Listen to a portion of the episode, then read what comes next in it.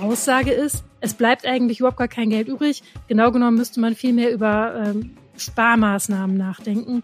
Und zwar ähm, harte Sparmaßnahmen auch in Bereichen, wo man sie sich nicht wünschen würde. So die Aussage aus dem Finanzministerium. NRW-Finanzminister Markus Optendrenk warnt vor zu hohen Kosten durch das vom Bund geplante dritte Entlastungspaket. Für eigene Projekte der Landesregierung fehle möglicherweise nächstes Jahr das Geld.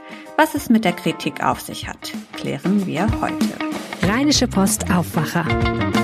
News aus NRW und dem Rest der Welt. Mit Paula Rösler. Hallo. Schön, dass ihr zuhört. Später im Podcast geht es um die Frage, ob Urlaub machen, also ins warme Reisen, diesen Winter eine Möglichkeit sein könnte, Heizkosten zu sparen. Wir starten jetzt aber erstmal wie immer mit den Meldungen aus unserer Landeshauptstadt von Antenne Düsseldorf. Vielen Dank, Paula, und äh, damit einen schönen guten Morgen aus der Antenne Düsseldorf Redaktion in der Innenstadt. Ich bin Philipp Klees und das sind einige unserer Düsseldorf-Themen an diesem Dienstag. Auch in den Herbstferien werden wir am Düsseldorfer Flughafen mit Verzögerungen bei den Kontrollen beim Check-in und an den Gepäckbändern rechnen müssen. Grund sind die Personalengpässe bei den Dienstleistern von Airlines und Bundespolizei. Diese Einschätzung haben wir von den Verantwortlichen am Airport bekommen. Sie stocken das eigene Personal deswegen weiterhin auf. Antenne Düsseldorf Reporter Joachim Bonn mit weiteren Infos. Mit Studierenden und eigenem Personal will der Flughafen die Situation zumindest abmildern, zum Beispiel bei der Gepäckausladung oder dem Lotsen von Warteschlangen. Dieser Einsatz ist zunächst noch bis Ende Oktober geplant, heißt es am Airport. Dort ist die Zahl der Reisenden weiter hoch. Im August wurden in Lohausen rund 1,9 Millionen Passagiere gezählt, in etwa genauso viele wie im Juli. Jetzt für den September wird ein leichter Rückgang auf 1,7 Millionen erwartet. Auch NRW-weit ist die Zahl der Flugreisenden im Sommer im Vergleich zum Vorjahr um über 50 Prozent gestiegen. Auf Teilen des Stadtwerkegeländes in Flingern könnte in Zukunft eine sogenannte Klimameile entstehen, zum Beispiel mit zukunftsfähigen Unternehmen oder Start-ups aus der Energiewirtschaft. Einzelheiten dazu sollen Anfang nächsten Jahres mit der Öffentlichkeit in einem Workshop ermittelt werden. Die Politik wird sich in der kommenden Woche zum ersten Mal mit diesem Thema befassen. Auf dem Stadtwerkegelände südlich der Bärenstraße werden Flächen frei, weil es modernisiert wird. Auch von einem Neubau der Müllverbrennungsanlage ist die Rede. Diese Pläne gibt es schon länger. Die neuen Flächen sollen später durch modernes Gewerbe genutzt werden. Auch Handwerksbetriebe könnten sich auf dieser Klimameile ansiedeln. Möglicherweise auch eine Kita und Gastronomie. Auf jeden Fall sollen die Stadtteile Finger Nord und Süd dort miteinander verbunden und der angrenzende Stadtwerkepark erweitert werden. Zum ersten Mal nach drei Jahren Corona-Pause ist jetzt wieder eine Düsseldorfer Delegation nach Tokio gereist. Obi Keller möchte dort die wirtschaftlichen Beziehungen zwischen unserer Stadt und Japan pflegen. Gespräche gab es zum Beispiel direkt zu Beginn mit dem Gouverneur unserer Partnerregion Chiba. Antenne Düsseldorf-Reporter Dennis Krollmann mit weiteren Infos. Dabei war auch die Verkehrsanbindung zwischen Düsseldorf und Tokio ein Thema. Obi Keller regte an, wieder Direktflüge auf dieser Strecke aufzunehmen.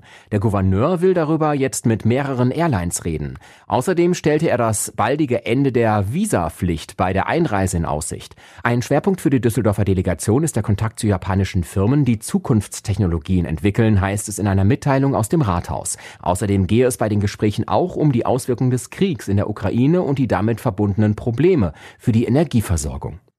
Die Antenne Düsseldorf Nachrichten nicht nur im Radio und hier im Aufwacher Podcast, sondern rund um die Uhr auch online auf antennedüsseldorf.de und auch in unserer App. Soweit die Meldungen aus Düsseldorf. Kommen wir zu unserem ersten Thema. Das geplante dritte Entlastungspaket des Bundes ist teuer. Zu teuer, sagt NRWs Finanzminister Markus Optendrenk von der CDU. Er befürchtet, dass 2023 kein Geld mehr für eigene NRW-Projekte übrig bleibt. Welche Projekte der schwarz-grünen Landesregierung in NRW auf der Kippe stehen könnten, das schauen wir uns jetzt mal an mit Sina Zerfeld. Hallo. Hallo. NRW-Finanzminister Markus Opten-Brenk kritisiert das geplante dritte Entlastungspaket des Bundes. Warum? Er sagt, wenn das so umgesetzt wird, wie das im Moment angedacht ist, dass dann das Land Nordrhein-Westfalen im kommenden Jahr kaum noch Spielraum haben würde, um eigene Projekte umzusetzen. Also die Landesregierung hat ja Ziele und ähm, Vorstellungen im Koalitionsvertrag festgelegt. Das kostet alles Geld. Und dieses Geld wäre eben nicht mehr da, wenn man das Entlastungspaket so umsetzt, wie es im Moment angedacht ist, mit all den Hilfen und Zahlungen und Steuererleichterungen. Das wirkt sich halt auf die Einnahmenseite auch aus. Und ähm, er kritisiert vor allem die Verteilung der Kosten. Er geht davon aus, dass äh, Bund und Länder dieses Volumen von 65 Milliarden Euro, das da angedacht ist, sich ungefähr hälftig aufteilen würden. Da sagt er, das ist nicht die richtige Verteilung. Also kritisiert er vielmehr die geplante Kostenaufteilung zwischen Bund und Ländern als die eigentlichen Inhalte des Entlastungspakets. Das war bei dem, was aus dem Finanzministerium zu hören war, nicht der Schwerpunkt, sondern tatsächlich aus dem Finanzministerium ist zu hören, äh, die Kostenaufteilung, die würde eben für NRW zu sehr ins Gewicht fallen äh, und da die eigenen Ziele zu sehr torpedieren. Welche NRW-Projekte meint Markus Obdendrenk denn? Was sieht er denn gefährdet? Das ist eine sehr, sehr gute Frage. Das wüssten wir natürlich alles gern. Da hat sich das Finanzministerium noch nicht in die Karten blicken lassen. Also die konkrete Frage, was sind denn eigentlich für Projekte gefährdet? Da gibt's jetzt erstmal keine Antwort drauf. Herr Obdendrenk selbst hat gesagt, es gibt geringen bis null Spielraum. Also so gesehen wäre eigentlich alles, was irgendwie besonders teuer ist, gefährdet natürlich gibt's immer Spielräume in so einem Haushalt und äh, das Finanzministerium muss immer sehen, wie es die Gelder oder wie es eine Verteilung der Gelder zulässt. Aber die Aussage ist, es bleibt eigentlich überhaupt gar kein Geld übrig. Genau genommen müsste man viel mehr über ähm, Sparmaßnahmen nachdenken. Und zwar ähm, harte Sparmaßnahmen auch in Bereichen, wo man sie sich nicht wünschen würde. So die Aussage aus dem Finanzministerium. Okay, nun ist Optendrenk CDU-Politiker. In NRW regiert Schwarz-Grün. Im Bund regiert die Ampel aus SPD, Grünen und FDP. Wie viel Parteipolitik spielt da mit rein? Ja, schon ganz ordentlich. Also vor allem äh, in der Härte der Kritik äh, spielt Parteipolitik da eine große Rolle. Das merkt man auch, wenn man jetzt bei den Ministerien selbst mal nachfragt, wie seht ihr denn das und wie sind eure Erwartungen an den Bund? Also da ist es zum Beispiel so, dass äh, die Landeswirtschaftsministerin Mona Neubauer von den Grünen gesagt hat, ja, das Entlastungspaket geht schon in die richtige Richtung und der Wirtschaftsminister auf Bundesebene, der grüne Wirtschaftsminister, macht da seine Sache gut. Und wenn man jetzt äh, bei ähm, Sozialminister Karl-Josef Laumann nachfragt, Landessozialminister Karl-Josef Flaumann von der CDU, der sagt hier, der, der Bund stellt hier im Prinzip ungedeckte Checks aus. Das geht gar nicht, dass wir hier nicht gefragt werden ähm, und dann aber dafür nachher bezahlen sollen. Und außerdem wäre auch das ganze Paket seiner Ansicht nach nicht so hundertprozentig durchdacht. Also nicht wirklich zielgerichtet genug. Und dann merkt man schon, dass die Kritik und das Wohlwollen sich an Parteigrenzen orientiert. Und die NRW-Opposition hat sich doch bestimmt auch schon zu Wort gemeldet, ne? Ja, auch bei den Äußerungen der Opposition kann man unterstellen, dass da Parteipolitik äh, eine Rolle spielt. SPD und FDP sind ja beide in der Bundesregierung vertreten und ähm, im Landtag eben in der Opposition. Und die SPD sagt, die Landesregierung solle den Schulterschluss mit dem Bund suchen und solle sich nicht hinter der Bundesregierung verstecken, sondern selbst alle eigenen Spielräume nutzen, äh, um die Menschen zu entlasten und zum Beispiel Kita-Gebühren abzuschaffen, um besonders Familien mit mittleren und kleineren Einkommen zu unterstützen. Also das ist auch so ein äh, altes SPD-Ziel, das da nochmal genannt wird. Und ähm, die FDP sagt, Henrik Wüst sei ähm, offensichtlich die parteipolitische Opposition in Berlin ja wichtiger, als die Menschen in Nordrhein-Westfalen zu entlasten. Also in Wahrheit äh, gäbe es da durchaus Spielräume, und zwar durch Mehreinnahmen, die man äh, für das laufende Jahr prognostiziert habe. Und es würde nicht genügen, einfach nur zu sagen, was man nicht wolle, sondern man erwartet da konstruktive Vorschläge. Was glaubst du, wie könnte ein Kompromiss zwischen Bund und Ländern aussehen? Auf jeden Fall hat es für böses Blut gesorgt, dass die Länder Grund hatten, sich da übergangen zu fühlen. Also dass die äh, Bundesregierung so ein Paket entwirft und ähm, bei den zu wenig Rücksicht genommen hat auf die Länder. Ich glaube, da muss der Bund den Ländern auf jeden Fall entgegenkommen und das wahrscheinlich auch bei der Kostenverteilung. Ähm, es ist tatsächlich so, dass die Landeshaushalte jetzt nicht mit Geld um sich werfen können und dass es deswegen notwendig ist, ja, dass der, dass der Bund bei der Finanzierung solcher Maßnahmen realistische Werte und ein realistisches Maß anlegt. Sina Zerfeld, vielen Dank für deine Einschätzung. Gerne. Ihr könnt das auch nochmal nachlesen, wenn ihr möchtet, auf RP Online. Der Link ist in den Show Notes. Und in eigener Sache, wenn euch der Podcast gefällt, dann erzählt das doch mal weiter. Wir würden uns sehr freuen. Der Sommer geht hier bei uns in NRW langsam zu Ende. Die Temperaturen sind angenehmer geworden und stellenweise ist es auch schon wieder frisch draußen. Wenn es im Herbst kühl wird und der Winter kommt, macht sich jedes Grad an der Heizung im Geldbeutel bemerkbar. Runterregeln ist angesagt, das haben wir schon ganz oft gehört. Es gibt aber auch noch eine Alternative. Reisen statt Heizen. Reinhard Kowalewski aus unserer Wirtschaftsredaktion. Da musste ich schmunzeln, als ich das zum ersten Mal gelesen habe. Ist das wirklich eine Möglichkeit, also Urlaub machen, statt zu Hause die hohen Energiekosten zu zahlen?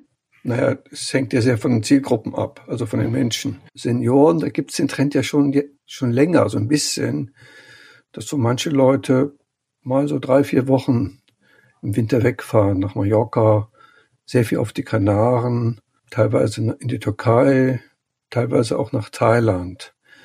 Ähm, ich denke, es nimmt einfach zu, weil die Heizkosten in Deutschland steigen deutlich, wogegen die Unterkunftskosten in solchen Ländern nicht steigen. Du kannst am Ende, ähm, also so bei manchen Angeboten, wo es wirklich, sag mal, eine einfache Unterkunft ist, kannst im Prinzip, ähm, gibst du dann nicht mehr aus, als wenn du hier bleibst.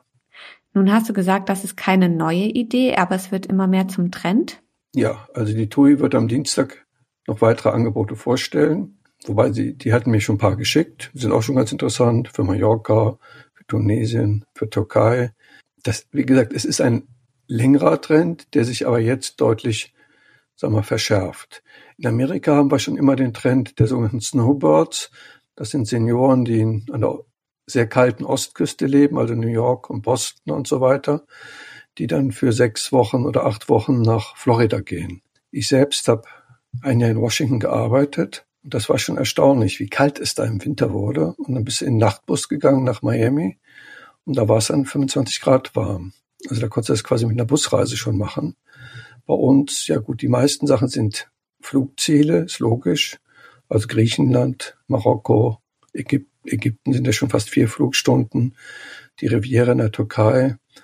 Ähm, aber wenn du einmal da bist, sind die dortigen Kosten relativ niedrig. Das heißt, wenn jemand sechs oder acht Wochen bleibt, ist natürlich der Preis pro Tag auch ein bisschen niedriger, als wenn er nur zwei oder drei Wochen bleibt, weil der Flug natürlich einen Löwenanteil der ganzen Reise verschlingt. Hast du mal ein, zwei konkrete Beispiele für uns? Was kann man machen? Also hier zum Beispiel Hurghada in Ägypten. Da werden es im Februar schon 23 Grad. Sieben Stunden Sonnenschein sind die Regel. 56 Tage bietet DR Touristik ab 2200 Euro an. Mit Essen. Also all inclusive. Das sind 40 Euro am Tag. Ähm, ich würde mal so sagen, da muss man schon begeisterter Schwimmer oder Taucher sein, um das zu machen. Ich selbst war mal eine Woche in Hurghada zum Tauchen. Aber die ganze Region ist ein bisschen öde. Also man kann tolle Ausflüge machen, noch zu den Pyramiden, also zum, zum Nil auch. Aber da, ähm, sagen wir, sechs oder sieben Wochen verbringen, das ist dann schon eine Geschmackssache. Oder hier 56 Tage Tunesien kann man für 1400 Euro bei DER Touristik machen. Das ist wirklich total billig, muss man ja sagen. Ja, das sind, das sind Länder, deren Währung total in den Keller gegangen ist, auch durch die ganzen Wirtschaftskrisen im Moment. Also die Türkei hat ja eine unglaubliche Inflation und die Währung ist im Keller. Das heißt, die Deutschen können relativ günstig leben. Da gibt es auch miese Stimmung in der Türkei, schreibt das Handelsblatt, wenn die lesen, wie billig die Deutschen da teilweise unterkommen können. Meine persönliche Meinung ist, ich glaube, das macht Spaß, wenn man zu zwei, drei Leuten dahin fährt. Also wenn man da auch dann schöne Ausflüge macht. Ähm, Wogegen da einfach ganz allein hinfahren, da wäre ich ein bisschen vorsichtig. Hm. Nun muss man so 56 Tage erstmal weg können. Rentner, klar, die können das machen. Im Grunde auch manche Selbstständige vielleicht und wer zum Beispiel komplett im Homeoffice ist, ne? Genau, also es gibt ja Arbeitgeber, die akzeptieren, dass die Leute ein paar Wochen im Ausland sind. Wenn sie dann auch noch Urlaub ranhängen, dann können die natürlich sechs Wochen mal da sein. Ähm, was aber ganz wichtig ist, man muss eben jetzt ausrechnen, wie viel Geld spare ich an Heizung. Ähm, also wir zahlen für eine 90 Quadratmeter Wohnung bisher 100 Euro Umlage. Ich rechne mal damit, dass das 200 bis 300 Euro sein werden. Ähm, das ist aber die Umlage. Die wahren Heizkosten sind höher im Monat, weil dadurch, dass ich auch im Sommer die Umlage zahle, werden ja die Heizkosten des Winters verteilt. Das heißt, die realen Heizkosten pro Monat werden in diesem Winter bei vielen Leuten bei 400 Euro liegen, wenn sie eine halbwegs große Wohnung haben. Ja, und wenn man das darauf weitgehend spart, also wenn man das Geld weitgehend erspart, man sollte die Heizung nicht auf Null drehen, sagt mir die Verbraucherzentrale in NRW. Aber äh, wenn man sie relativ stark runterdreht, kann man zwei Drittel von diesen Heizkosten sparen und natürlich auch noch ein bisschen Strom. Also sprich, weil die Waschmaschine läuft nicht, die Spülmaschine läuft nicht, der Fernseher läuft nicht. Vielen Dank, Reinhard. Welche Urlaubsziele möglich sind, könnt ihr auf RP Online und in der Zeitung von heute nachlesen. Diese Meldung könnt ihr heute auch noch im Blick behalten.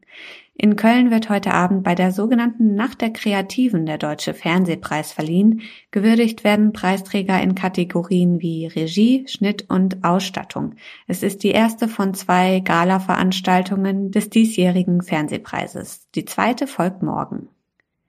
Der Leichnam von Queen Elizabeth II. wird heute von Schottland in die britische Hauptstadt London überführt. Der Sarg wird zum Buckingham Palace gefahren, wo er dann über Nacht bleibt. Das Staatsbegräbnis für die gestorbene britische Königin findet am 19. September statt. Im EU-Parlament sprechen die Abgeordneten heute über einheitliche Regeln für Mindestlöhne in der EU. Darüber hinaus stehen mehrere Abstimmungen auf der Tagesordnung. Zu Beginn der Sitzung steht zudem eine Rede der finnischen Premierministerin Sanna Marin unter dem Titel Das ist Europa auf der Agenda. Zum Schluss noch das Wetter. Heute ist es bewölkt, Schauer sind immer wieder möglich bei bis zu 24 Grad. Das war der Aufwacher vom 13. September mit mir, Paula Rösler. Ich bedanke mich fürs Zuhören und wünsche euch einen schönen Dienstag. Tschüss! Mehr Nachrichten aus NRW gibt's jederzeit auf RP Online. rp-online.de